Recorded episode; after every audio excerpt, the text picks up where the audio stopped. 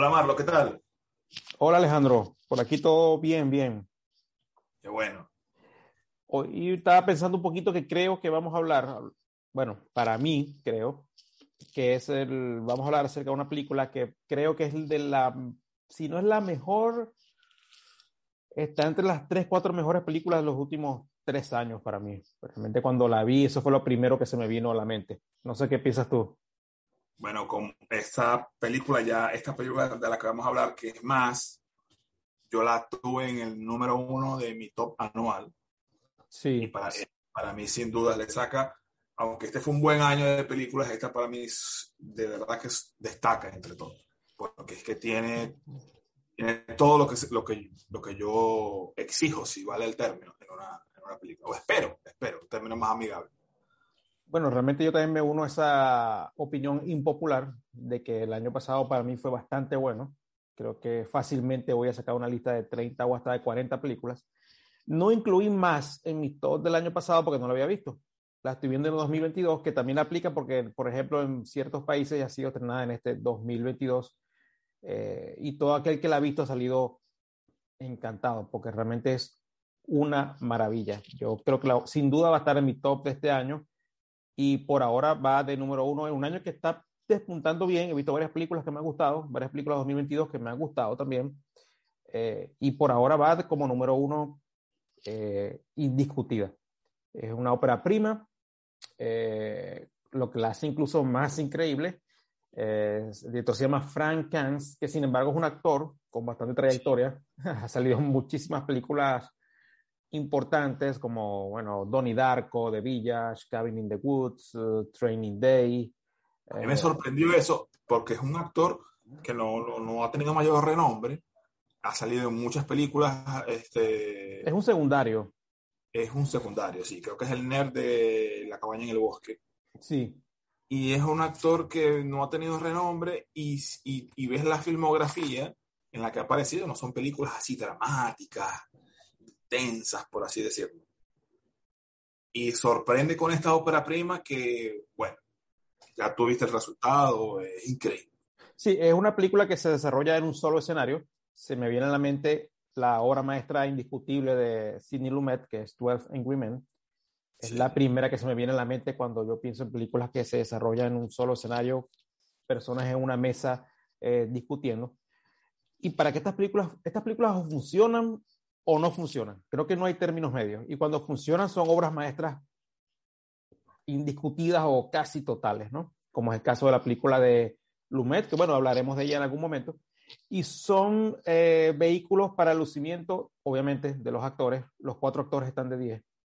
Sin menor, los cuatro actores protagonistas. Y lo, incluso lo, los secundarios también parece que están geniales, que salen sí. poco. Eh, pero los cuatro actores principales están de 10, están increíbles. El guion, por supuesto, está de 10. Este, y también el director, porque apenas si notas que la cámara está allí. Sí. Y hay bastantes juegos interesantísimos con la cámara eh, que, va hacia, hacia, que va paseando alrededor de, de, los, de los presentes y, y, y, me llega a la mente, bueno, cómo editaron esto, en cuántas tomas hicieron esto, cómo lo montaron, dónde estaban las cámaras un juego de dirección eh, maravilloso. Fue una película que sencillamente le faltó lobby, eh, pero que creo que se va a ganar su puesto en el tiempo con el boca a boca. Sí, sí. Eh, me, me, gusta que llames a acotación el, el, la dirección. Porque, es genial. Sí, sí, sí, sí.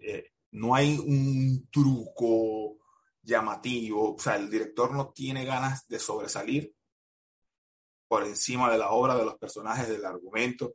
Uh -huh. es, al principio hay tomas bastante abiertas, siempre uh -huh. es muy iluminado a pesar de que uh -huh. la trama en contraste es oscura. Eh, no me gustaría ni siquiera adelantarle a los que estén viendo este video de qué trata. O sea, trata sobre dos, sobre un par de matrimonios que van a sentarse a conversar sobre algo. Pero parte del interés que va generando la película es no saber desde el principio sobre qué van a conversar. Sobre qué van a conversar. Entonces, por eso yo recomiendo, en primer lugar, no ver el tráiler. No vean el tráiler porque el tráiler en el, la industria de hoy, yo recuerdo que cuando se promocionaba Jurassic Park en 93, de Spielberg, te mostraban el ojo del dinosaurio. Sí, o, o, o, si se conoce la muy famosa campaña de Superman en el 79, eh, solamente era, verás que un hombre puede volar, ¿no? Y, y eran tiempos distintos, y no, no había tanta nada. competencia y la industria sabía que tú ibas a ver esa película o ibas a ver otra o ibas a ver como mucho dos opciones más en la temporada. En cambio, en, en, este contexto de hoy, donde hay tanto con competencia en el streaming, en las redes sociales, entonces los trailers se ven obligados a mostrarte, mira, ven a ver esto, esto y esto, se trata de esto, vamos a hablar de esto, ven, o sea, te tratan de darte la mayor cantidad de cosas posible para que tú dejes el tan codiciado play. Entonces, pero en este caso vale la pena muy específicamente que la gente no sepa de qué van a hablar estos cuatro personajes. Es una película este, muy, muy independiente en, en el sentido de que, de que, se nota que no hay mucho presupuesto, no hay, hay una sola locación, cuatro actores que se lucen todos. Para mí quizás resaltan dos, que son Andow y Jason Isaacs, pero la verdad es que todos, porque son quizás los que dan el guion quizás cierta ventaja en el lucimiento, ¿no? Aunque la esposa de Jason Isaacs también tiene lo suyo. La chica de los unis. Eh, sí. sí. Quizás el más veterano es el más comedido, pero no por eso es el, el, el, el que, es el más comedido, es más comedido porque el personaje así lo. Y eh, porque la trama también quiere un, un, equilibrio en ese sentido. O sea, no es un defecto del actor, sino que el actor, al contrario, aporta un equilibrio que necesita el, el encuentro. Pero y, el problema. Ah, no, sí, sí, sí, El problema con esto, eh, y es que, y, bueno, la verdad que todos los que la han visto, los comentarios que he leído, pues han salido maravillados con la película. Eh, es como vendes una película así, al, al, sí. al, público de hoy en día, al espectador taciturno que pone Netflix o Disney, por nombrarte dos, o Apple TV, que viene subiendo como la, como la espuma, eh, a ver qué es lo que están pasando y pues se quedan con una comedia de turno o con una película de The Rock, Vaya por Landa que me cae muy bien de Rock, o de Ryan Reynolds, que también me cae muy bien de turno, y ahí muere, ¿no? Y esa, es, es, es, la película que, esa es la película que vieron esta semana y ya. ¿Cómo vendes una película de este calibre que estoy seguro que le va a gustar a cualquier tipo de espectador? Sí. Porque sí. la historia que cuenta y los actores, los actores, por favor, están tan grandiosos. Lo de Down apenas la ves, esa mirada, ya te das cuenta que es una persona que está llena de dolor, eh, un dolor que no puede, que, que, necesita desahogarse y botarlo, apenas la ves. No sabes qué les pasó, no sabes de qué van a hablar, pero con solo verle la mirada, ya tú sabes. Y el lenguaje que, corporal en general. El lenguaje corporal. Es increíble. O sea, yo. Y obviamente hay un monólogo al final de And Down que a mí por lo menos me, me saltó la, las lágrimas. Eh, sí. Y Jason, Jason Isaac siempre es un sobresaliente. Eh, lástima que no tengamos más de Jason Isaacs en, en el cine porque es un actor que de los cuatro es el que tiene más eh, mayor peso, tal vez, en cuanto a fama. No quisiera decir sobre en cuanto a ser estrella o no, porque realmente creo que ninguno es estrella. Pero creo que es el que tiene más peso en cuanto a, a reconocimiento y es el que se podría usar para vender, entre comillas, la, la sí. película. Pero sí, es, es, es, lo que me cuesta a mí decirlo. O sea, es, es yo aquí explayarnos en loas eh, pero ¿cómo la, ¿cómo la vendes a ese tipo de, de público? Eh, al público general es lo difícil. Es difícil ponerle un gancho comercial a esta película en el sentido de del actor de Harry Potter. No, no pega. no pega. Entonces, Mucha gente no sabe que, que, que Jason Isaac está en Harry Potter. Y, o exacto. va a explotar la nostalgia, ¿no? Marta Plimpton, la misma de los Unis. A ver, el, el, el actor a ver, el, el, actor no, el, espectador este nostálgico ochentero, pues no creo que se vaya a sentir atraído a priori por este tipo de películas, ¿no? Sí. Entonces tampoco es lo difícil y tal vez por eso la película no tuvo el lobby deseado, tal vez sea un tema también de producción, de direc del director que no quiso tampoco, tal vez quiso pasar por, por debajo es que de, la, de la mesa. Precisamente, ni siquiera en contenido es una película que los estudios pareciera que no están interesados mucho en vender, porque quizá la película no está ligada a muchas de las agendas que están ahorita en boga. Ah, eso es otra cosa, por supuesto. No, no hay un, un, un, reparto multirracial, no hay un tema de discriminación, no hay un tema de orientación, de identificación sexual, no hay un tema de feminismo, que todos esos temas son válidos y a mí me gusta cuando se abordan bien y, y, y bienvenido sea. Pero esta, es, esta es una película que en el contexto social de ahorita no, no, es, no, no busca una agenda en particular, no te quiere vender una idea en específico, porque creo que habla sobre, bueno, desencuentros, sobre, mm, sobre dolor, sobre lo, lo, difícil que es ser padre, lo difícil que es ser hijo. Sí. Ser hijo difícil, ser padre es difícil, pero también hay que ponerse del otro lado. y sobre todo la barrera tan imposible en muchos casos que es ponerse en el lugar de otro. Sobre todo cuando se trata de un tema que me muero por decir cuál es el tema, pero creo que el espectador, eh, espero sigan esta recomendación porque de verdad que vale mucho la pena que uno siempre dice, bueno, no, hay que poner la otra mejilla, pero ponte en su lugar. Pero cuando es una situación como la que como personajes están conversando acá, vaya que es difícil. Vaya que es difícil. Creo que está claro que la película es un 10 sin paliativos para ambos. Eh, por allí, cuando faltaban como 45 minutos, pensé que el ritmo iba a bajar. Hubo unos 5 minutos en que sentí que uh, se me está estancando la historia. No fue así. La habilidad del, no sé si del guion, de los actores o del director, eh, de sacar a flote todo lo hicieron eh, y realmente para mí no tiene ningún desperdicio. Hay un par de secundarios que son dos, están, pues ellos, están, ellos están hablando en, un, en una sala de reunión de una iglesia. Sí. Es una iglesia norteamericana, eh, no son esas iglesias con esas arquitecturas coloniales que vemos en Latinoamérica, una iglesia muy norteamericana, aquí en Canadá son exactamente iguales o muy parecidas también. están hablando como una sala de reunión de una iglesia y pues eh, los actores que salen en la película son solamente esas dos parejas y dos trabajadores de la iglesia, que a mí me parece que están muy bien también. Eh, lo poco que hacen, mm, eh, esa como que humildad con, combinada con un poco de inseguridad y de pronto el ímpetu del muchacho más joven, más curioso, más indiscreto. o sea, hasta en esos pequeños detalles me parece que están, que está perfecta, que está perfecto y, y yo creo que lo, que lo, que lo van a disfrutar. Eh, es el gancho que puedo darles. Eh, mi personaje favorito pues fue el de, el de Anne Down, eh, porque sentí ese, tiene esas dos partes, ¿no? Sentí esa, esa conexión, no, no identificación, pero esa conexión con el personaje apenas la vi.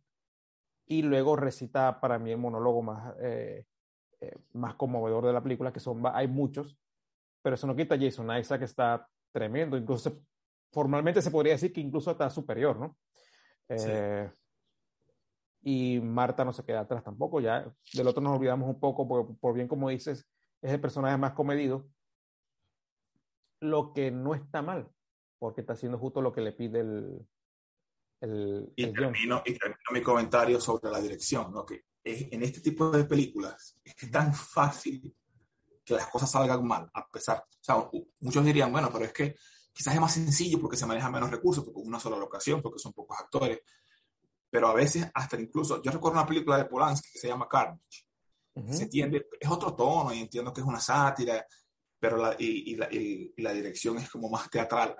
O sea, las el abanico de posibilidades que te, que te deja una película de estas características también es variado y el director lo sabe usar, porque a medida que la conversación se tensa, hay una decisión que es hacer más planos cerrados, plano contra plano, menos planos generales, como para que tú sientas como la misma asfixia de, la tensión.